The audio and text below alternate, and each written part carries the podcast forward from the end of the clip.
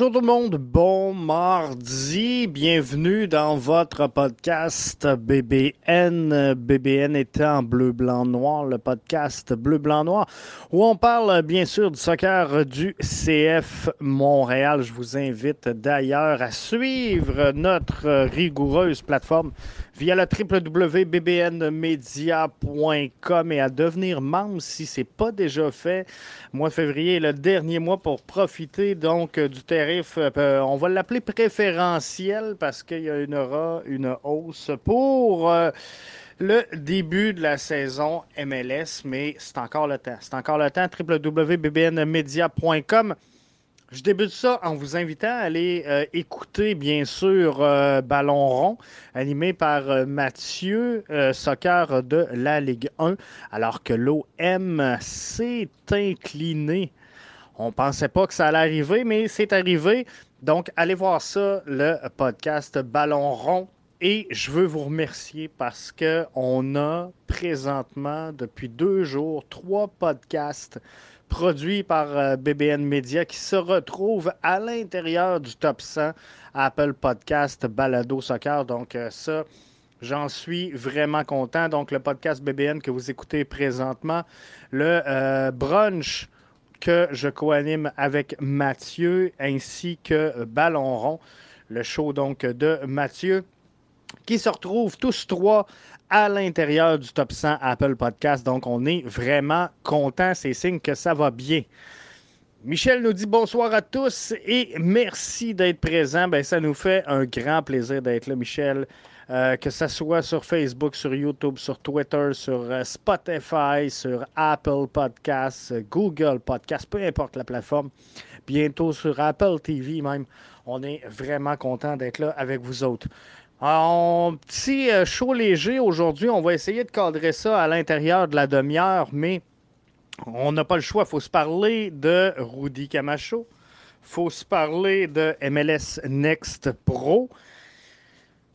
CF Montréal aurait peut-être été mieux de s'acheter un club de CPL, finalement rendu là quand on regarde ce qui se passe avec euh, MLS Next Pro. Zachary Broguillard qui s'en va avec la sélection, quatrième gardien de but qui arrive avec Montréal, cette fois-ci à l'essai. Il faut euh, le mentionner parce que euh, j'en ai vu plusieurs se débarrasser de Pantémis aujourd'hui.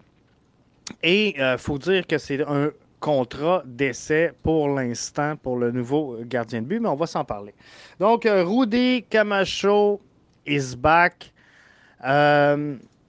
Rudy était dans le giron du CF Montréal hein, à la fin de la saison dernière. Rudy euh, s'est pas entendu avec le CF Montréal. Il y a eu des rumeurs, des spéculations. Est-ce qu'il va aller à Toronto? Est-ce qu'il n'ira pas à Toronto?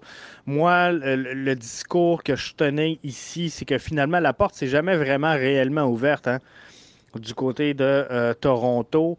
Et euh, encore aujourd'hui, malgré qu'il y en a qui pensent le contraire, moi je pense que euh, à moins que on aurait eu de la misère à amener un défenseur étranger du côté de Toronto. Je pense qu'on n'avait pas tant de plans que ça pour Rudy Camacho. Je pense qu'il y a eu un travail euh, de surenchère de fait de ce côté-là, mais en tout cas, c'est mon opinion bien personnelle. Je n'ai pas d'inside là-dessus.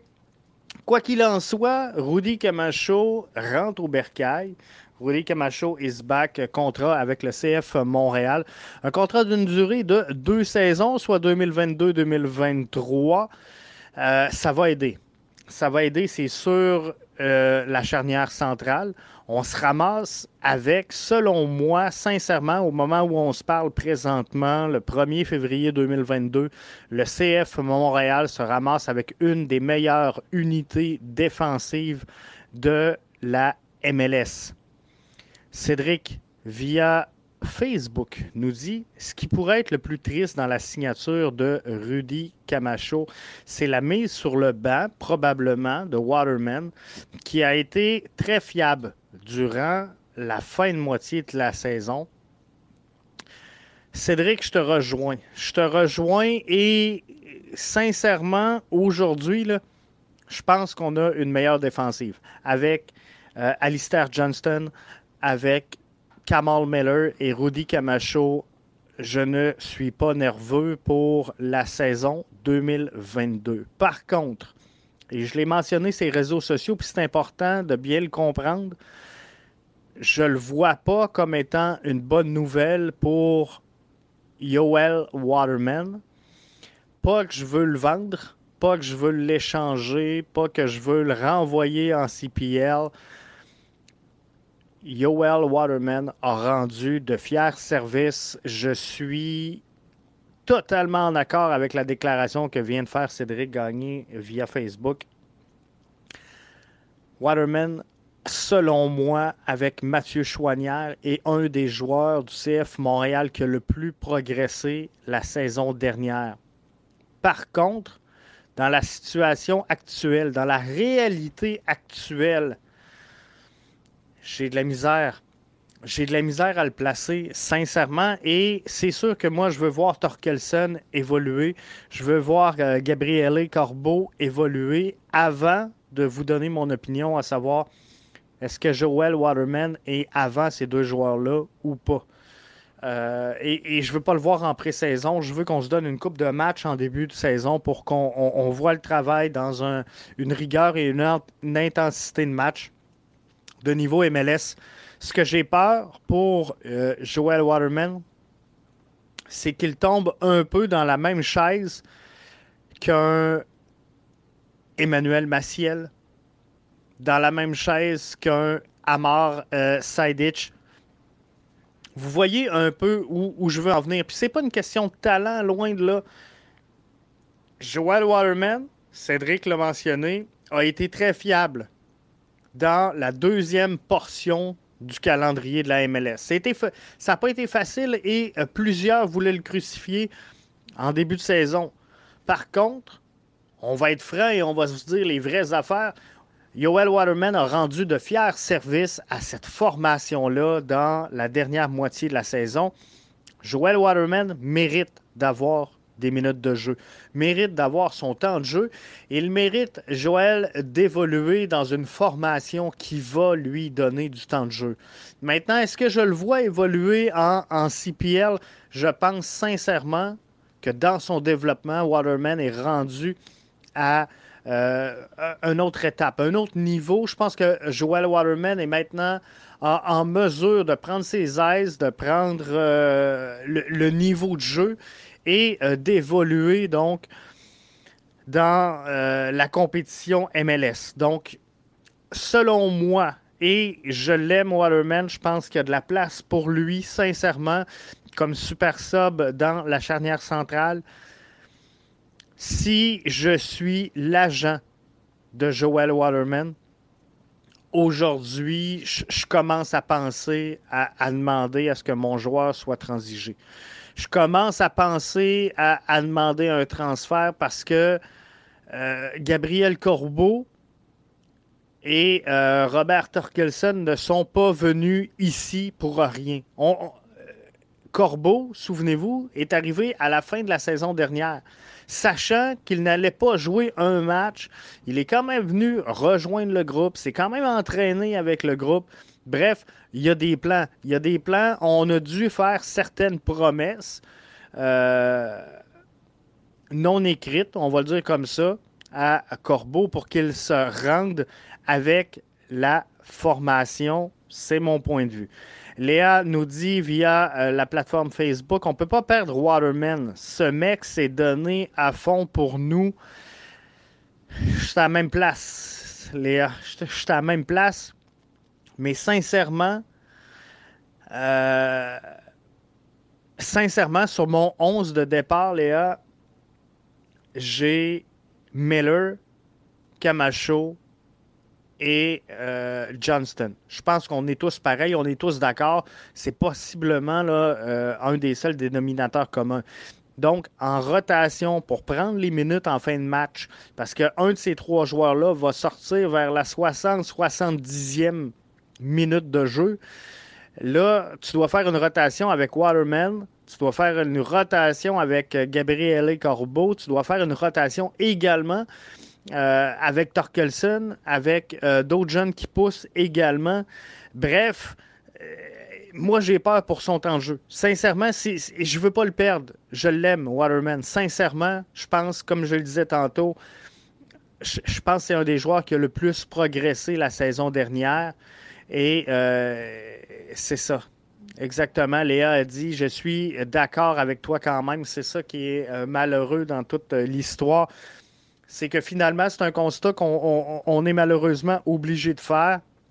Et je pense que si Waterman veut du temps de jeu, ce sera sous d'autres cieux. Maintenant, pendant que vous êtes quelques-uns là, présents, bien branchés avec moi, je veux savoir, maintenant qu'on a amené ou ramené Rudy Camacho, prochaine étape, ça va être de se demander c'est quoi les autres besoins du CF Montréal? Moi, j'ai identifié un, besoin criant au poste de la latéral gauche. J'aimerais avoir un milieu euh, solide à côté de Victor euh, Wanyama, un, 8 capable de jouer box-to-box qui pourrait aller à côté de Victor Wanyama. Pas qu'Ahmed Amdi ne euh, fait pas le travail. Sincèrement, je, je l'aime bien, Ahmed Amdi, mais je pense qu'on peut avoir mieux que ça. Mais au-delà de ça, une chose vraiment importante, une question que je j'ai comme pas le choix de me poser. On était tous fâchés à la fin de la saison dernière quand le CF Montréal a annoncé que euh, les discussions étaient rompues avec Rudy Camacho. Si ça allait bien, parce que là, on a fait des remontrances un peu à la direction du CF Montréal, puis on a dit, hey, garde, le contrat de Camacho, ça coûtera ce que ça coûtera, signe, paye. On veut Rudy Camacho, c'est le général en défensive, c'est notre MVP défensif de la saison dernière. On était prêt à en donner beaucoup en tant que fan, en tant que partisan de cette formation-là. Et euh, Olivier Renard a quand même tenu son bout en disant non, non, on va y aller à la hauteur de, nos capacités. Et on a décidé de ne pas euh, trouver un terrain d'entente à, cette époque-là, donc à la fin de la dernière saison avec Rudy Camacho. La question que je me pose, c'est que si on donne au départ le montant demandé par Rudy Camacho, qui devait avoisiner, selon moi, les 750-800 000 par saison. Disons qu'on lui donne à la fin de la dernière saison, qu'on le signe, c'est cané. Est-ce que Olivier Renard met la main sur Alistair Johnston? C'est une question que j'ai quasiment pas le choix de me poser.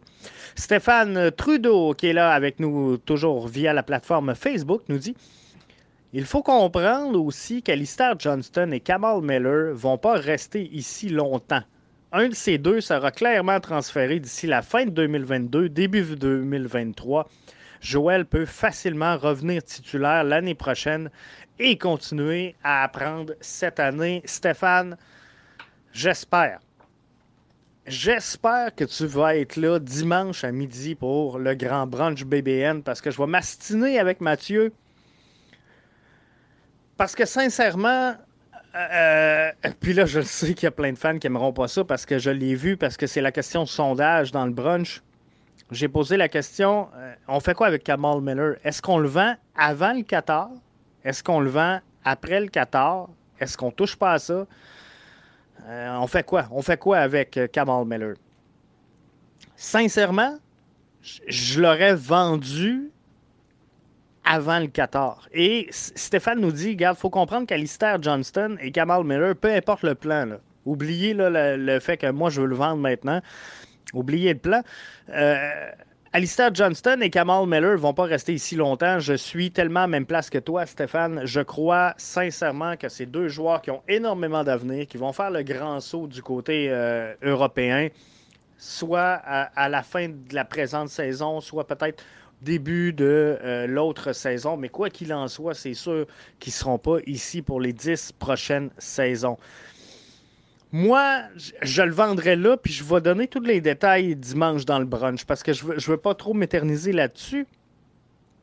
Mais Kamal Miller, deux passes décisives avec la sélection nationale qui devrait normalement, on touche du bois, aller direction Qatar.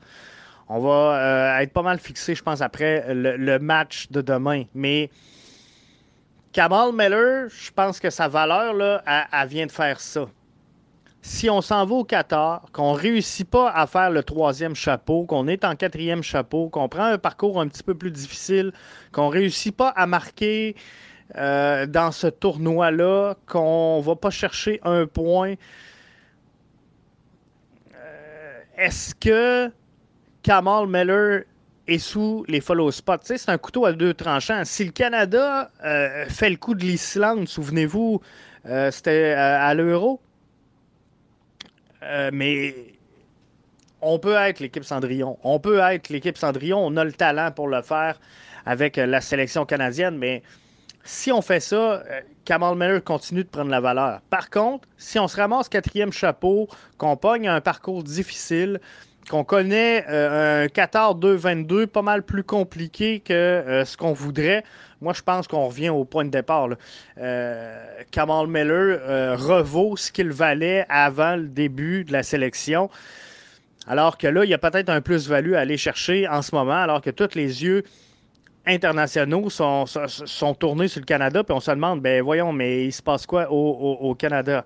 Léa nous dit, il faut un latéral gauche, chauffe avec toi, et ça prend un striker. Je vais revenir là-dessus dans euh, quelques instants. Euh, Léa, fais-toi-en pas, mais euh, je suis pas mal d'accord. On touche pas à Miller avant le 14. Sa valeur va exploser suite à la Coupe du Monde. C'est un peu le message que Mathieu m'envoyait. Léa, fait que dimanche, tu pourras prendre parti du côté de Mathieu, mais non, c'est ça. Je pense qu'il y en a plusieurs qui voient ça comme ça. Moi, je pense que si au 14, c'est plus difficile que ce qu'on entrevoyait, je ne sais pas si la valeur, sincèrement, des joueurs canadiens va euh, exploser. En gros, si le club ne performe pas, toute l'équipe, euh, en termes de valeur, va dropper. C'est pas juste Liam Miller, c'est toute l'équipe.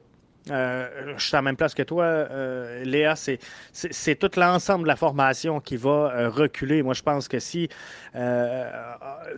on a un parcours difficile au Qatar, ça va être difficile pour tout le monde. Donc, je suis pas certain. Je, suis pas certain qu'il faut attendre après le 14.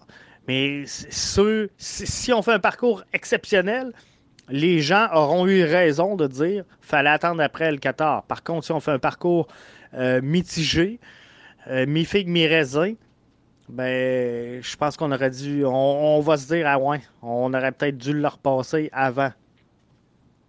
C'est mon avis. Euh, latéral gauche, sauf avec Toy, ça prend un striker. Je suis euh, complètement avec toi. Patrick nous dit via la plateforme YouTube cette fois-ci. Ça va dépendre, mais je crois que le Canada va finir troisième et se battre pour la deuxième position dans le groupe. Ça, ça serait incroyable. Incroyable. C'est ça qu'on aimerait voir.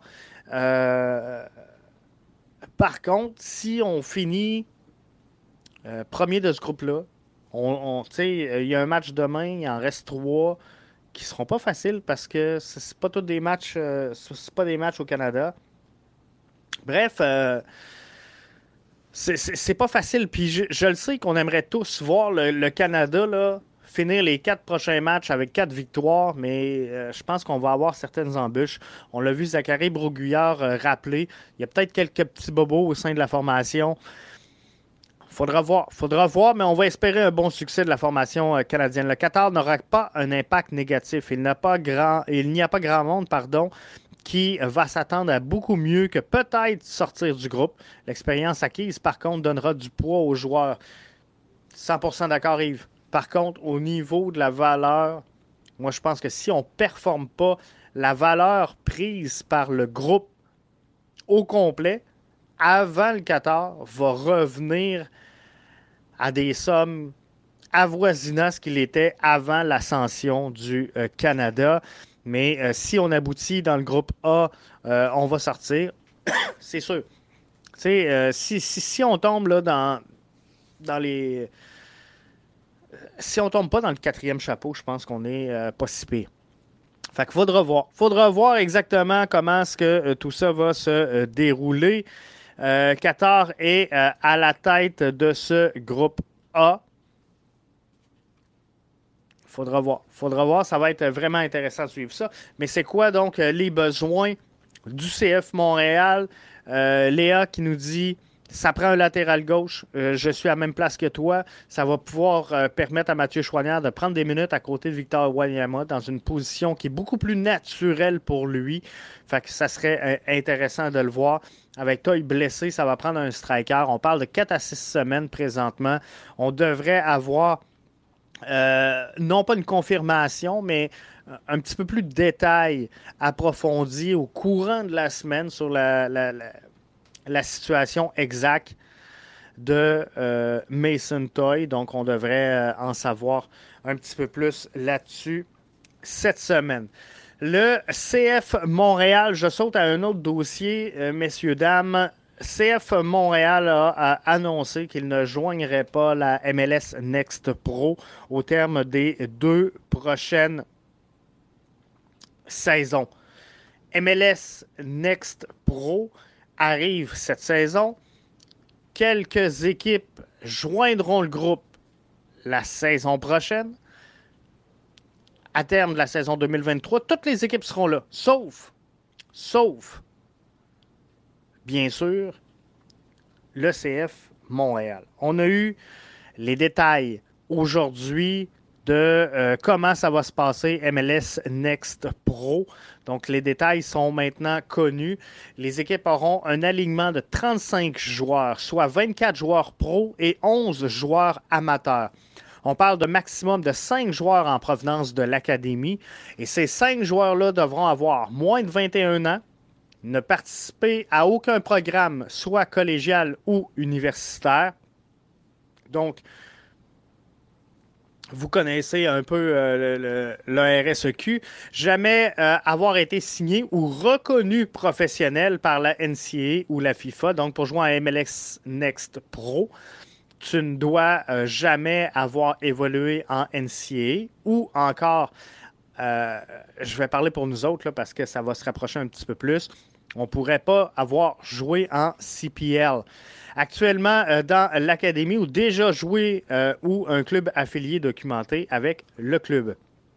Dans la flexibilité maintenant de la liste des 35 joueurs, il n'y a pas de plafond salarial, il n'y a pas de salaire minimum, il n'y a pas de salaire maximum, il n'y a pas de limite d'âge pour les joueurs et les clubs pourront signer directement les joueurs avec un accord MLS Next Pro. Le 18 mars prochain, tous les clubs devront être en conformité avec les directives. Donc, au 18 mars, tous les clubs devront avoir euh, fourni leur liste de 35 joueurs, incluant donc 24 pros, 11 amateurs et 5 euh, euh, académies dans les 11 amateurs. Aucune modification à partir de la date de gel. Deux fenêtres de transfert au mois de février, à jusqu'au mois de mai. Et la seconde fenêtre du 7 juillet au 4 donc, euh, si vous voulez plus de détails, et vous êtes déjà nombreux à l'avoir fait, visitez euh, www.bbnmedia.com, la plateforme de prédilection pour vous garder informé sur euh, votre soccer au Québec. On a mis un article en ligne avec tous les détails.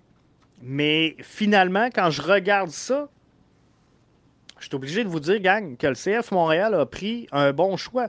Le CF Montréal, rendu là, devrait s'acheter un club euh, dans la première ligue canadienne parce que tu as 35 joueurs dans ton alignement, 35 contrats pro à signer. Au sein de ton académie, si tu espères monter 5-6 joueurs, c'est à peu près euh, le, maximum. Le maximum. Si on, retire les cinq joueurs que le CF Montréal a prêtés la saison dernière en CPL, il n'y a pas grands joueurs qui euh, sont capables de prendre des minutes au sein de l'académie, on, va se le dire, avec le CF Montréal sur une base régulière en MLS. Donc, bon an, mal an, tes, jeunes poussent, tes jeunes progressent. Euh, il y en a un qui part, il y en a un qui arrive. Bref, moi, je pense que dans une cohorte, tu sortiras jamais plus que 5 joueurs par année. Là, tu en as 35 pros à signer, dont 35 euh, qui vont être maintenant reconnus comme étant des joueurs pros, 24 joueurs qui seront déjà pros et 11 joueurs amateurs. Il n'y a pas de plafond, il n'y a pas de salaire minimum, il n'y a pas de salaire maximum. Ce qui veut donc dire que si tu t'appelles le Toronto FC, que tu as les poches très creuses et que tu es pris parce que tu as tous tes postes de DP attribués à Toronto, ben, tu pourrais dire, je vais prendre un joueur, je vais le signer comme étant joueur pro, je vais le mettre dans mon équipe MLS Next Pro, où il n'y a pas de limite d'âge, où il n'y a pas de plafond, où il n'y a pas de minimum, il n'y a pas de maximum, j'y donne le salaire que je veux. Donc, je peux me griller de quelques DP. Et si j'ai des joueurs qui sont en fin de contrat, que je ne suis pas sûr, que je peux avoir des transferts et qu'éventuellement j'ai une porte qui s'ouvre, ben, je pourrais le rappeler. C'est n'importe quoi. C'est n'importe quoi. Il va y avoir de la surenchère. Ça va marcher tout croche. Je vous dis, il y a des clubs qui vont investir énormément pour amener dans leur giron plusieurs joueurs sous prétexte qu'ils auront éventuellement une place TAM, une place GAM, une place de DP, Young DP au sein de la première équipe, ça va être ridicule. Ça va être, selon moi, ridicule. Je suis fier aujourd'hui que mon CF Montréal ait choisi de développer son soccer ici, chez nous. Euh, j'en suis vraiment content. Jirami nous dit c'est fou, alors vaut mieux prêter des joueurs en CPL et jouer en PLSQ. 100% 100% d'accord. Le club saigne du fric à 100% Il est logique de joindre MLS Next Pro à ce moment pour enseigner plus. Tu sais, c'est même pas euh, à base, là. Personnellement, j'ai beau avoir le, portefeuille le plus profond, zéro intérêt. Zéro intérêt d'embarquer dans ce genre de, de de ritournelle, de cirque qui sert à rien, ni au développement, ni à l'avenir de la Ligue, sinon que de tuer la CPL, que de tuer la USL, que de tuer la NCAA. Ce que la MLS essaie de faire présentement, je vous le dis, 1er février 2022, la MLS tente de prendre le contrôle du développement du soccer nord-américain en exerçant une intégration verticale. Donc, on va être présent avec MLS Next, MLS Next Pro et MLS tout court. On va essayer de couper l'herbe sous le pied de tous les circuits qui évolue en parallèle avec la structure de la MLS. Ce n'est ni bon pour le développement de notre soccer, ce n'est ni bon pour la représentation de nos joueurs qui seront euh, maintenant, dès leur sortie de l'académie, tagués MLS, appartenant à la MLS. C'est plus, on parle plus de produits canadiens, on parle plus de produits américains, on parle de produits MLS. Bref, je suis pas d'accord avec cette vision-là et je suis content dans les circonstances que mon CF Montréal se tienne debout et dise, garde, envers et contre tous, on va développer notre soccer ici parce que là, la PLSQ va gagner en visibilité cette saison. La PLSQ va rayonner davantage. La PLSQ va donner le goût à euh, des jeunes de se dire, regarde, il y a une ouverture, il y a une porte pour devenir professionnel chez nous. Je veux le devenir. Les yeux de la planète présentement sont rivés sur le soccer canadien et euh, américain. Vous le voyez par tous les transferts sortant présentement en MLS. C'est clair. C'est clair qu'il y a de l'intérêt pour notre soccer d'ici. Euh, s'il y a des débouchés, s'il y a de la hype, les jeunes vont embarquer dans le wagon, puis ça va être euh, fou. Donc, pas d'accord du tout avec le développement que fait présentement la MLS et la même mise qu'elle prend sur le développement de son soccer présentement. Zachary Broguillard avec la sélection canadienne. Il a 23 ans. Il a déjà joué 5 matchs avec la sélection. Il rejoint l'équipe. Il sera du groupe demain pour le match face au Salvador. Quatrième joueur de la formation du CF Montréal qui produisait déjà le plus de joueurs sur cette formation-là, avec trois joueurs du CF de Montréal. C'est le CF qui contribuait le plus au euh, talent de la formation canadienne. Donc, thumbs up, Zachary Broguillard qui rejoint tout ça. Dernier point avant de vous laisser aller. Quatrième keeper, Mathieu Naguera qui se joint euh, à l'essai, à l'essai au CF Montréal. Sincèrement, tout au long de la journée, j'ai essayé de comprendre. J'ai essayé de comprendre le move. Puis là, finalement, il y, a le mot essai qui m'est revenu en déclic. Essai, ça ne veut pas dire qu'un contrat, ça ne veut pas dire qu'il va évoluer ici, ça ne veut pas dire qu'on prête Jonathan Sirois, ça ne veut pas dire que euh, Breza ou Pantémis vont quitter. J'essaie d'analyser comme faut tout le monde ce qui se passe, mais j'ai de la misère à euh, comprendre ce move-là. Quoi qu'il en soit, à 6 pieds 3, a euh, été développé par Benfica au Portugal pour la majeure euh, partie, en tout cas une bonne partie de son développement vient de là. Je crois que, évidemment, ça peut être un atout, un attribut pour le CF Montréal. Mais il faut dire que, par contre, Mathieu avait euh, eu quelques difficultés avec son club la saison dernière. On sait que euh, c'est pas facile pour tout le monde en, temps de pandémie. Il y a des clubs qui ont eu des grosses difficultés financières. Euh, c'était le cas là-bas. On a eu de la misère à se faire payer du côté de certains joueurs. des joueurs ont quitté les clubs. Ça a été bloqué, ça n'a pas été facile. Donc Mathieu a dit Garde, moi je reviens à Toronto, je reviens dans mes affaires, je reviens dans mon monde, je profite de ma famille, je profite de mes gens. Et euh, j'irai en CPL, j'irai en, PLSQ, j'irai en MLS, en USL. Je veux être proche des. Je veux être près de chez moi. Euh, il vient de Toronto, le petit gars. Fait que euh, c'est bien, c'est bien, mais par contre, c'est ça j'ai un doute sur le niveau. Va falloir le voir euh, jouer, le voir évoluer. A fait euh, partie de la sélection quand même canadienne, par contre, euh, au printemps dernier. Donc, ça pourrait être un atout. Faudra voir, faudra voir ce qu'il a dans, dans, le coffre. On va voir sûrement qu'il aura le temps de partager quelques minutes avec James Pantemis, Sébastien Breza et Jonathan Sirois au cours euh, du euh, camp pré-saison qui euh, a les courts présentement du côté d'Orlando et qui se déplacera à, Fort Lauderdale dans les prochains jours où on va jouer contre l'Inter de Miami. Hey, ça fait le tour. Ça fait le tour. Cédric, 30 secondes, qui me pose la question?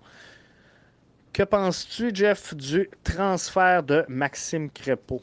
Une énorme erreur du CFM ou une obligation de le vendre? Je te dirais que c'est ni un ni l'autre. Euh, il y a des joueurs qui, selon moi, se développent sur le tard. Il y a des joueurs qui euh, sont très ambitieux. Il y a des joueurs qui savent dans quelle direction ils s'en vont. Ils ont une vision, savent le développement. Moi, je pense qu'au moment où Maxime Crépeau était c'est mon analyse, Cédric, bien personnelle. Je pense qu'au moment où Maxime Crepeau était dans le giron du CF Montréal, on avait euh, à l'intérieur de cette équipe-là Evan Bush, on avait James Pantemis, on avait Clément Diop. Il euh, n'y a rien qui laissait présager que Maxime Crepeau allait exploser autant qu'il l'a fait maintenant.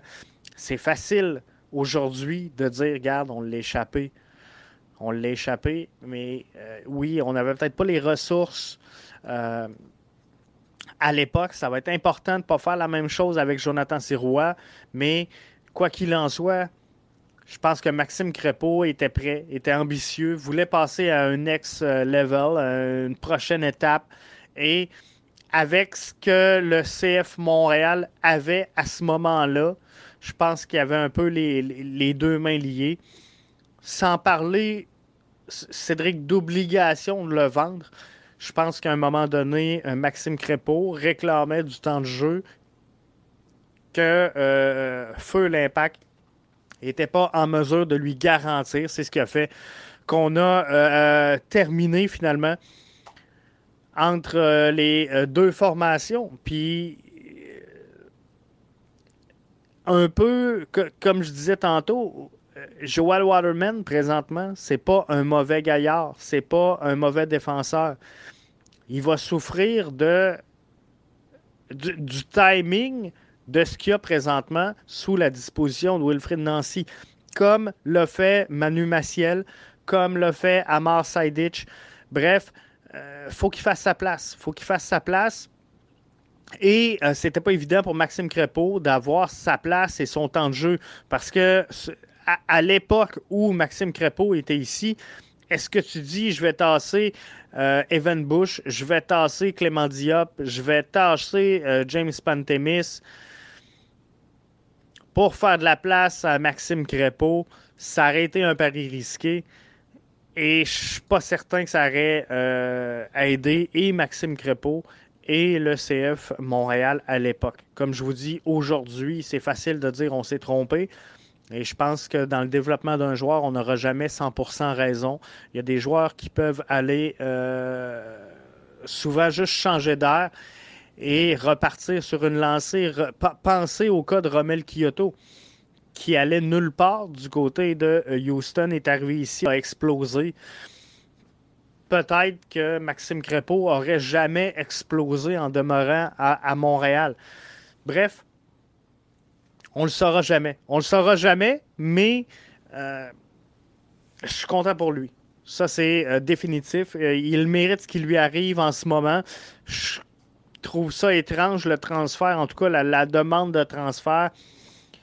Mais ça, c'est pas de mes affaires, ça le regarde lui, ça regarde son, entourage. On sait qu'il a demandé un transfert pour des raisons personnelles. Donc, euh, je pense que Vancouver, euh, s'il y aurait le choix, il l'aurait maintenu en place à Vancouver.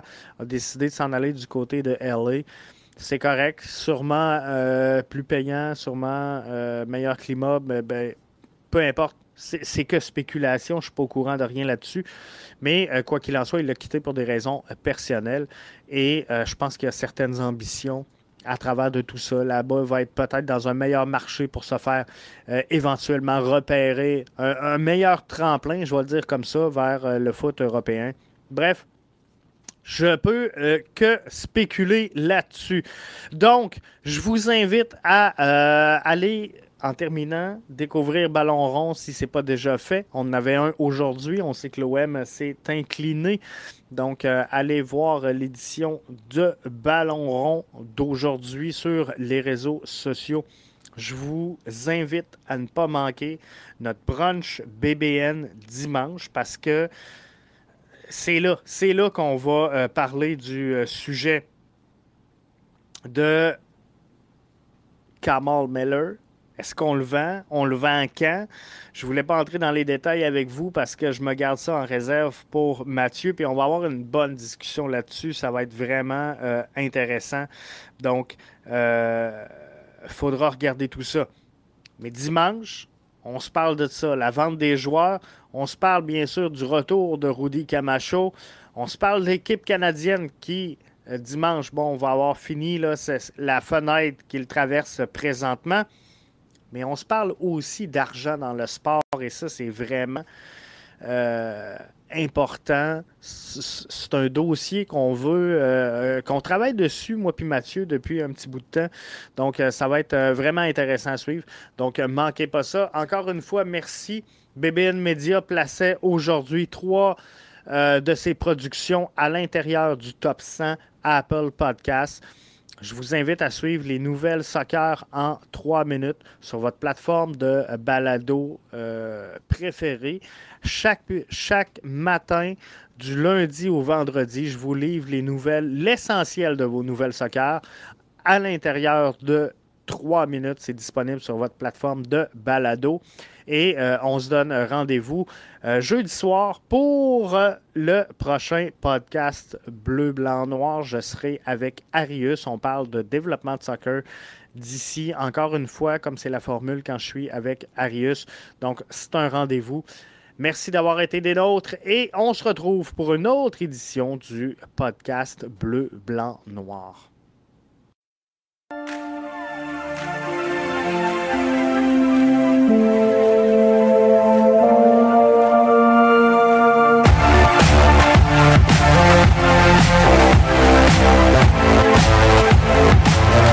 We'll